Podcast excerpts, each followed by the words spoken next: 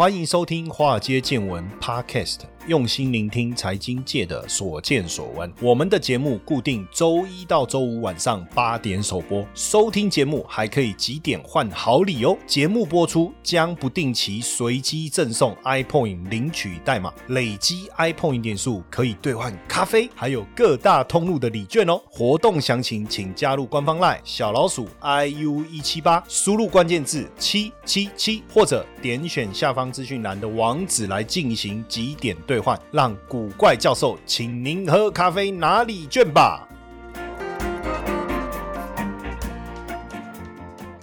大家好，欢迎收听《华尔街见闻》Podcast，我是古怪教授谢承彦。好，今天呢，来跟大家聊一下这个 ETF。主题式 ETF 啊，跟多元性的 ETF 有什么不同？但是在讲 ETF 之前呢，我我觉得我们可以先来看一下最近全球的一个状况哦。因为今年整个全球的经营成长率啊，目前看起来解封以后整体的状况是不错的，所以呢，这个经营成长率呢也上修哦，从五点六上修到五点八，加上美。欧美的整个呃景气的状况，我们看起来是加速的扩张，而且联总会呢也宣布二十三家银行通通通过压力测试哈，所以我们看今年整体来讲，ETF 的资金流向啊，股票还是最猛。今年到目前为止是已经超过五千四百亿啊，哇，这么多钱美金啊，好流到了这个股票型的 ETF 的这个市场。那再来，当然美国最多了，美国流入了两超过两千五百亿。的美金哦，没错没错，两千五百亿的美金，非常的惊人哦。全球市场也有一千六百多亿，也有一千六百多亿。欧洲跟日本比较少，新兴市场也比较少，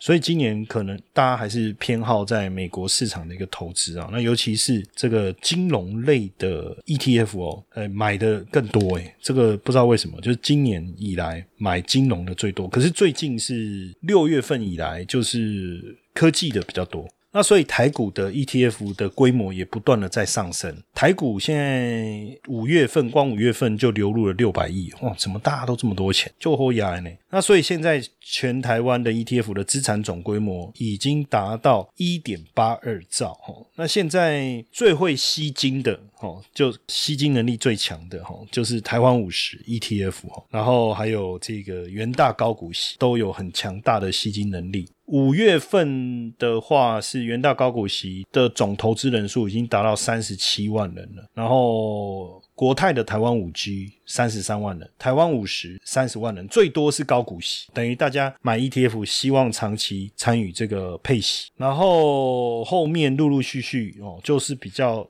单一的主题，像呃富邦科技啦、中信关键半导体啦等等，这些就是比较偏向个别股票。那大家如果在投资 ETF，就有听过一个名词叫做圆形股的 ETF。什么叫圆形股？就它直接你你买了这个 ETF，它这个钱就是拿去买股票，这个叫圆形。那如果你有听到这种什么正二啊、反一啦，或者是一些像 VIX 这种属于期货产品或者农产品这一类的哈，这种这种就不是圆。型型哦，这种就不是圆形，它就属于这个衍生性商品的 ETF 哦，所以我是鼓励大家，如果要买 ETF 哦，尽量还是买圆形，就是你买这个 ETF，这个 ETF 呢，不论它买的是主题式的、多元性的，它的名字是什么，买半导体、买电动车、买五 G 都可以，只要它是真的去买股票，那这种叫圆形的 ETF，我觉得都可以。那当然，如果再看绩效来讲哈，你会发现。就是说，比如说以今年来看哦，报酬率最好的报酬率最好的报酬啊，是台湾中小哦，再来是中型一百，再来是后面才慢慢是什么富贵五十啊这些哈。台湾五十今年的绩效哈，如果统计一到六月啊，一到六月的话，加权股价指数啊是二十一趴。元大的中型一百是涨了三十二趴，可是这个呃零零五五啊，就是金融股的 ETF 是涨了十七点七，高股息是十六点八，台湾五十是十六点一六了。这个报酬率有没有含息？如果有含息，基本上这个报酬率等于是稍微输给这个这个大盘，所以变成说今年上半年你的基金没有买。应该说去年你的投资没有台积电你就输了，今年投资你没有航运、海运你就输了哈。但是现在有很多的主题式的，比如说电动车这种叫主题式的，比如说半导体这种叫主题式的，比如说绿能这种叫主题式的。那一开始我其实就有跟大家讲，就是说我们其实可以去讨论一件事情，就是主题式的 ETF。刚才我们念了一些 ETF，比如说，呃，我举例好了哈，什么叫主题式的 ETF？比如说高股息，它很明显就是它有一个目的，它的目的就是帮你去找到高股息的这种股票。那只有这种股票会跑进来我的 ETF 里面，这种主题可能又不像我想的主题。我觉得这种比较像是这种主题性，可能比较属于一种策略式的。所以如果我要讲主题型的，我把它分成两种，一种叫做策略式，一种叫做产业性的。也就是说，我在选股票的时候，比如说有一种叫做高息低波。元大有一档 ETF 叫高息低波，这种我觉得是主题式的没错，但是它偏向策略，也就是我去选择利率高、波动低的股票，就是我有一个主题，但是我这个主题会选出什么产业，我不知道，我不知道，但是重点是这些股票都符合高股息，然后低波动。这种叫主题式的当中的策略型。那像刚才讲的元大高股息也是属于主题式里面的策略型。但是有一种是什么？比如说半导体，它的名字就叫半导体。好，那这个里面的股票呢，是不是高股息？不晓得啊，谁知道它有没有配现金股利？那它是不是低波动？哎，也不知道。那你为什么可以把它选进来？因为它是半导体，所以这种主题式的就是属于产业型的主题。也就是说，这个股票基本上我会选它，只有一个原因，因为它是。半导体，然后我们用市值排行排下来，市值在前面前三十名、前五十名，我们就把它纳进来了。或者是我叫五 G。的 ETF，那你是什么五 G？你是以技术为主的，还是硬体为主的？反正不管你有一个产业的主轴，像这种都属于产业型的 ETF，或者像绿能，这个绿能最近好像去年也表现不错，今年稍微表现差了哈，但是去年表现也不错。那像这种，比如说再生能源、绿能这种，属于主题式的什么型？哦，是产业。还是策略叫产业。早期的 ETF 大概就两种，第一种叫多元式的 ETF，多元式的 ETF 哦，像台湾五十就叫多元式的 ETF，这里面什么产业的股票都有，然后也不一定它就是高股息或低股息，不一定高波动低波动，它会被纳进来的一个原因很简单，就是因为它的市值排行是台湾前五十大，那这种 ETF 最早期这种圆形的 ETF，元大高股息也是圆形的 ETF，台湾五十也是圆形的 ETF。但是像台湾五十叫多元性，多元性就是我这里面的股票，我并没有限定什么产业，这种属于叫多元性，也没有什么选股策略啊。其实就市值排行对我们来讲，它不是一个什么策略，因为加权指数本来就是市值排行啊，那这个有什么什么策略可言？所以早期比较流行，后来。就开始流行的是什么主题式的 ETF，比如说绿能呐、太阳能呐、水资源呐，然后这个什么能源呐、矿啦、农产品啦，这些就一个一个一直冒出来。以前我在基金公司的时候，那个主题式的 ETF 真的卖不完呐，什么主题就有一个，什么主题就有一个，可是都偏重在产业。那这时候我就问大家了，请问什么产业，然后什么主题，是不是就一定赚钱？是不是什么产业、什么主题一定会赚钱？其实我跟各位讲，不。不一定，未必。那所以后来 ETF 的发展开始转往另外一个、另外一种概念，什么概念？叫做策略式的。好，比如说我们讲高股息，我们讲高息低坡这种，它开始有不同的策略。其实现在这种所谓策略式的 ETF 其实越来越多，而策略式的 ETF 它所选择的股票不一定会是在哪一个产业。就不一定会在哪一个产业。那这样子的策略式的 ETF，它的好处是什么？通常它的绩效的表现相对稳定，因为它会做这个策略，表示他们针对这个策略去做了一些，比如说我们叫讲模型的测试也好啦，或者是资料的回测也好，整体来讲它是比较稳定的，或是获利会比较好的。看你追求的目标是什么。所以假设。可以选，我认为应该要先优先。我认为应该要选的是什么？我认为是主题式的 ETF 当中的策略型，也就是我是选策略。不是选产业。那如果如果你对那个策略并不理解，你也不晓得这样子的策略的 ETF 是不是可行的，那你直接选多元的这个 ETF，我觉得比主题式的 ETF 好。为什么哈？当然你说，哎，我觉得电动车不错哦，我觉得电动车不错。那因为我不懂电动车的股票，我去买电动车的 ETF，OK，这个没有问题。但是假设大部分的这个能量，大部分的筹码。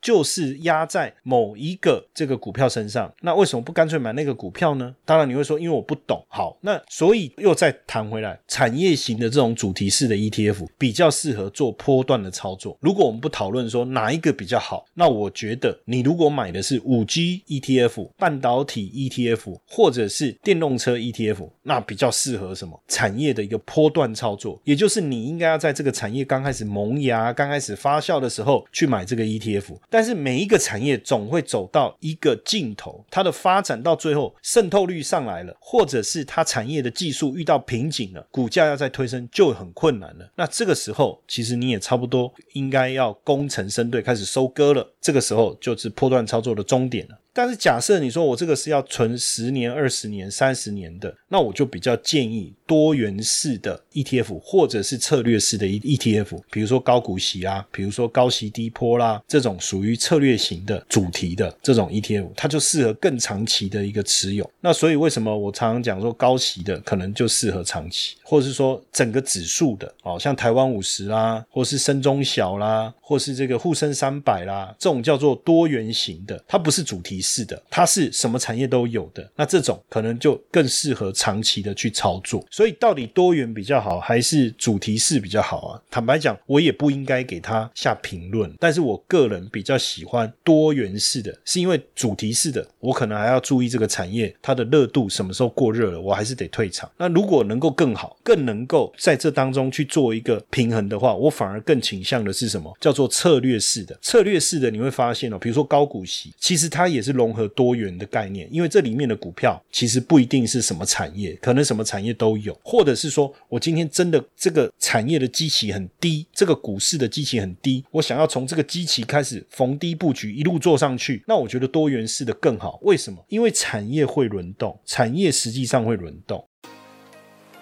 Hello，各位粉丝们有福喽！对于比特币投资有兴趣，但是却不知道从哪里开始吗？现在呢，我们推出比特币体验营，免费提供大家线上报名参加，透过实物操作来带大家体验比特币的投资方式，简单几个步骤就能开始自己投资比特币，这种免费又能学到薪资的好康，千万别错过哦！周二晚上八点半。到九点半，一个小时的线上直播，带你一同前往比特币的新世界。立即加入官方 LINE 小老鼠 iu 一七八，输入关键字 BTC，取得报名链接，还可以免费取得比特币的教学懒人包。想学习就快行动吧！那基本上前面刚才聊的是台湾的 ETF 哦，接下来其实我想要聊一下就是这个入股的 ETF 哦，因为入股的基期相对比较低，所以如果在操作上，我当然也希望从这个角度来带大家看一下哈。那基本上为什么我们讲基期低哦？因为二零二零年呐这个阶段的。实际上，在疫情过后啊，所有的经济体的恢复的速度都很快，但是反而今年上半年呢，大陆的一个经济的复苏有一些减弱哦，有一些减弱，也是因为他们现阶段市场整体的一个估值啊，就是说位阶并不高，但是呢，市场的产业呢强弱有很大的分别，所以假设说之后你要投资入股的 ETF，那你的产业的想法这个类别你就要。掌握清楚一点可能会比较有利。那当然，你说选择单一主题的，那你你的点切入的很好就 OK。可是有时候你会发现啊，比如说像这一次啊，中国大陆的产业政策啊，它不是只有一个产业主题，它包含了这个五 G，包含了 AI，包含了半导体，跟包含了电动车。那我想请问，那我这么多的主题，我每一个主题都要买一个 ETF 吗？那我觉得它就太多了。还有一个问题，大家可能都没有考虑过，如果我这个 ETF，我一个主题就要做一档 ETF。其实那个主题里面是不是每一档股票都适合？未必，对不对？可是因为没有办法，我一档 ETF 就是要买这么多股票，所以我就把所有叫电动车的通通纳进来。可是我真的需要买那么多跟电动车有关的股票，我才能沾上这个产业的边吗？我不能直接买这个产业里面最强的那几只就好了吗？或者说我们讲五 G，我一定要把所有跟五 G 有关有沾到边的通通买进来，还是我只要买几个特别强、具有前瞻性的领导性的股票就好？哦，这个就是我想要表达，就是说为什么我比较倾向于多主题的，就是说在这个 ETF 里面，它可能涵盖非常多的主题，这个是一个原因。那因为呃，我们看今年，其实去年开始，整个中国大陆出口的情况表现就非常好，除了防疫物资、居家用品之外，因为现在科技产品的一个制造也是产业发展的重心，所以这个部分复苏的速度啊，也比其他产业来的快得多。而且在去年疫情过后啊，我们也发现中国大陆出口占全球商品的比重也不断的攀升，等于即便在美国跟欧盟的贸易打压之下，它的出口占比还是能够创新高。但是这里面产生一个我们要去注意的问题，什么问题？就是呃内需的部分是不是能够带动起来？可是如果物价大涨，内需的部分会受到压抑，所以势必要去调整物价的原因在这。那这个时候很多人在想说，我怎么去挑选中国大陆，或是到中国大陆到底未来股市会不会起来？如果我们真的要买它的 ETF 的话，其实我可以教大家一个很简单的的方法，就是你可以去看所谓的北上资金，我们叫聪明钱。什么叫聪明钱哦？因为以前如果你要买大陆的这个股票哈，你要透过什么方式？我们要申请一个叫做 QF 或者是 RQF。叫做境外合格投资人的资格，然后呢，你要把你的美金换成人民币，再拿人民币去投资。那投资完以后，他再把人民币换成美金，再把钱汇出来。那钱要进去都没有问题，可是钱要出来有很大的困难，也不是出不来。他就会问你很多东西，你要填很多书面的资料，你要做这个流程的申请哦，所以变成钱进了中国大陆以后要再出来，确实好像有点困难。可是现在的聪明钱是什么呢？现在的聪明钱呢，跟以前不一样的是，它采用的是我们叫做沪港通或深港通，也就是我在香港开户，开了户以后，我只要按买进 A 股的股票，我就可以买进了，我不用把我的美金换成人民币。那就没有换汇的成本，我也不用再去特别申请我可以投资的额度，加上现在 A 股的投资标的其实已经有超过两千三百多只了，所以很多的钱就透过香港去做投资。所以如果今天你要买中国大陆的 ETF，不论是沪深三百还是深中小等等，其实你要做的事情是什么？继续 follow 这些北上资金，我们叫聪明钱啊。好，那很多人就说老师，那什么叫北上资金？我们要怎么 follow？哪里可以 follow？这个呢，实际上如果大家有机会啊，参加我们的那个赞助订阅方案呢，实际上我们每天啊或每个礼拜啊，我们都会帮各位准备这些资料，提供给大家去学习使用啊。你你万一真的不知道怎么找，那这个资料我们也都会帮各位整理好。那现在我们也看到，就中长期的角度来看，很多的这个北上的资金陆陆续续流入，这种都属于比较配置型的。但重点是，到底整个这个钱进来，就整个大陆的市场来看呢？呃，我们刚才讲。到啊，非常重要的就是说，如果最近去看中国大陆，当然还是有很多的这个打压的政策性打压的问题在，比如说反垄断。可是现在这个反垄断，连美国也在做，所以它并不是一个单一的一个问题，而是全球都在反垄断。然后加上中美贸易战，所以科技类股还有科技的自主跟创新，是目前在整个大陆政策上扶持的一个重点。所以我们就会特别去找出在这个关键趋势当中前一百。强的股票什么意思呢？现在主要的发展的产业方向在哪里？半导体啦、新能源呐，或者是 AI 人工智慧，或是一些所谓的第三代半导体，这个叫新材料嘛。对不对？还有医疗啊，还有军工啊等等，其实这些会是现在产业发展的主轴。好，那这时候麻烦了，老师，那个半导体，你可不可以帮我选一个半导体的 ETF？就是中国大陆的新能源，你可不可以帮我选一个新能源的 ETF？新材料、第三代半导体，可不可以帮我选一个 ETF？人工智慧，可不可以帮我选一个 ETF？请问一下，如果你所有的 ETF 都买了，那如果这些股票本来就被包在一个 ETF 里面，问题不是简单很多吗？我为什么要去买好几个主题式的 ETF？因为每一个主题一定都有它强劲的理由嘛，对不对？一定都有它强劲的理由嘛。结果我为了这样子，我去把所有的 ETF 都买进来，那干脆一开始就买一个包最多的就好了，我就不用不用这样子做了嘛。这好像你去麦当劳，你说我要一个薯条，我要单点一个薯条，我再单点一杯可乐，我再单点一个麦香鸡，对不对？或是单点一个麦那个大麦克，然后他说，哎，那你为什么不干脆三个合起来？买一个组合餐，哎，有道理哦。可是我还是想分别单点，对，没那么傻嘛。当然就是直接买组合餐。所以主题式的 ETF 啊，除非你对这个主题的特性掌握的非常的清楚，不然基本上主题式的 ETF，我认为你就有一些操作上面需要去思考的环节。比如说，我我跟各位讲一个小故事哈，这个小故事对我来讲是非常深刻的回忆啊。在二零零七年的时候，那时候油价突破一百四。四十块，好像冲到一百四十三块。那一年呢，最强的主题是什么？就两个，一个叫原油，一个叫新能源。什么是新能源？就是太阳能。所以那个时候呢，这两个主题的基金，因为那时候还 ETF 在台湾没有，但国外是有挂牌，所以那个时候呢，这种基金就非常的火热。那油的基金跟新能源的基金，你觉得哪一个比较吸引人？实际上，油大家本来就存在，大家都知道。那它不是一个新的东西，一个新的概念，一个新的主题。可是油价明明大涨，可是跟能源有关、跟油、石油、天然气有关的基金不热销啊，不热销。然后呢，基金公司讲了一个非常重要的概念，他说油价大涨，替代能源很重要，而且未来十年、二十年，长期来看。二零零七年哦，记得我讲的这个时间点哦，二零零七年哦，我不知道，也许有些听众还没有出生哈，什么 whatever maybe 哦，二零二一减二零零七，十四岁，有可能呢。我们的听众现在也有很多年轻的，好啦，或者是你可能在还在念小学、国中之类的，你可能不知道那时候发生什么事。但是我强调二零零七年，但是油价突破一百四十块钱，我讲的油价不是我们外面加油的那九二九五啊，我指的是国际原油的价格，那是很惊人的，对不对？可是当然。能源类的基金的收益当然很好，可是不会很热，因为它本来就存在了。那你要去吸引资金进来，好像也没有那么容易。反而是新能源、替代能源，我们简单讲叫绿能，因为这个石油叫黑金嘛。那时候我们基金在募集的时候，我们说我们在募集五色金，然后被阿妈扒头，你起码写的修金做个五色金？哦，我没有想那么多诶，因为五色金嘛，黑金嘛，黄金嘛，绿金嘛，蓝金嘛，哈，白金我们叫五色金嘛，哈，就被扒头，五色金这么些修金做哈，对不对？但是那个时候就发生一件事情，就是绿能。就是绿金这一块，大家觉得很好奇，而且大家很兴奋，很想要投资。所以那时候我们在募集这个绿能这个基金的时候，大家是找不到额度的。所以有投资人因为找不到额度，请银行的。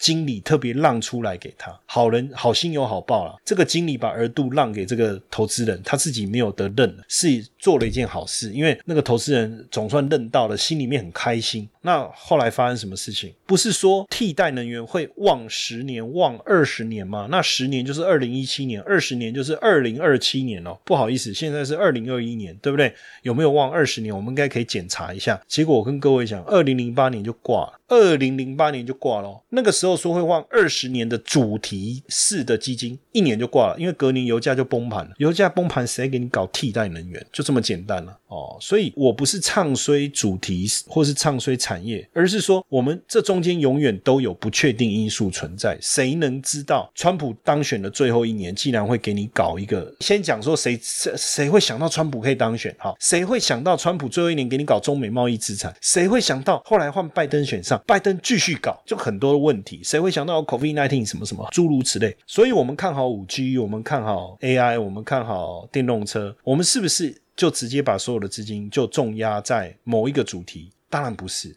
可是，我不重压某一个主题，我就。分开主题，那跟我去投资一个多元的 ETF 有什么不一样？这样理解我的意思了吗？哈，OK，好，那当然现阶段呢，我们看到这个科技自主创新的这个趋势非常重要的一些股票，像科大讯飞，它就是跟 AI 有关的 AI 的议题。之后我再准备资料，再好好的跟大家聊一聊。哈，像比亚迪就电动车，这个巴菲特投了，对不对？给他赚了很多钱。还有像立讯精密，哦，就是负责这个苹果代工的赣锋。锂业、锂电池的材料、锂这个部分，宁德时代。电动车电池、阳光能源、太阳能的，所以你会发现啊，未来在对中国大陆投资有兴趣，实际上啊，你选 ETF 就变得非常重要了。因为现在大概的跟中国大陆有关的 ETF，比如说深中小啦，比如说这个沪深三百大家熟悉的啊，或上证一八零啊等等哦，或是上证五十。如果我们从近期来看，我们做这样的一个所谓多元的 ETF 的投资啊，实际上近期的整体的一个的一个。报酬的一个情况啊，深中小啊，其实相相对整个 ETF 的表现是比较好的。为什么？第一个，就我讲，首先它具备多元主题的概念，那它的多元主题又刚好是现在政策性的主轴，包含创新科技，包含半导体，包含 AI，包含五 G 等等。所以你也可以用关键趋势一百强的思维来去看你所要选的这个 ETF。假设你要选的 ETF，它并不是这个关键趋势里面的这些。标的的话，基本上啊，我就比较不建议你去投资这个 ETF，因为有时候我们做同样的事情，不见得能够拿到同等的回报。那为什么哦？现在中国大陆的政策要积极的发展新科技哦，我不知道大家现不现在知不知道，就是大陆已经出现了一个叫做“九九六”的现象，就是每天早上九点上班，然后九点下班。然后一个礼拜工作六天，现在还有一种叫零零七啊，我刚开始还听不懂，我说什么是零零七？是情报员？然后不是，十二点上班到十二点，一个礼拜工作七天，我说天哪！所以现在很多的年轻人已经决定了，不买房、不买车、不结婚生子，也不创业，反正你们都别想赚到我的钱。那过去我们笑这些大陆的年轻人说韭菜啊，常常有没有追高被割？他们说我不当韭菜，别想割我。所以现在流行躺平主义啊，大陆流行躺平主义，躺平是一种无奈的抗议嘛。对不对？那当然也就影响到社会的消费。所以为了要促进经济的发展，提高竞争能力，提高毛利率，那变成是一个政策发展上非常重要的一个方向。所以如果在这种氛围，我们叫内卷啊，内卷，未来得尬叫内卷的这样的一个氛围啊，躺平是等死，不躺平是猝死的这种氛围，大家的不作为的积极度哈，就他很积极的不作为哈，懂我的意思？不作为的积极度，也就是很积极的不作为。的这种情况下，如果你的产业没有办法创造高毛利，你就很难产生高竞争力。所以，为什么现在我们认为说，就未来的趋势而言，产业的选择变得非常的重要，高科技、医疗等等。那这里面当然，整个我们帮各位 survey 一下，其实比较适合合的指数，因为台湾你要投，你要投很明确的主题，目前不容易。那当然就多元式的，那多元式的里面的主题是不是都能够涵盖到我们要的？那又必须。要去做过滤，所以以过去的传统的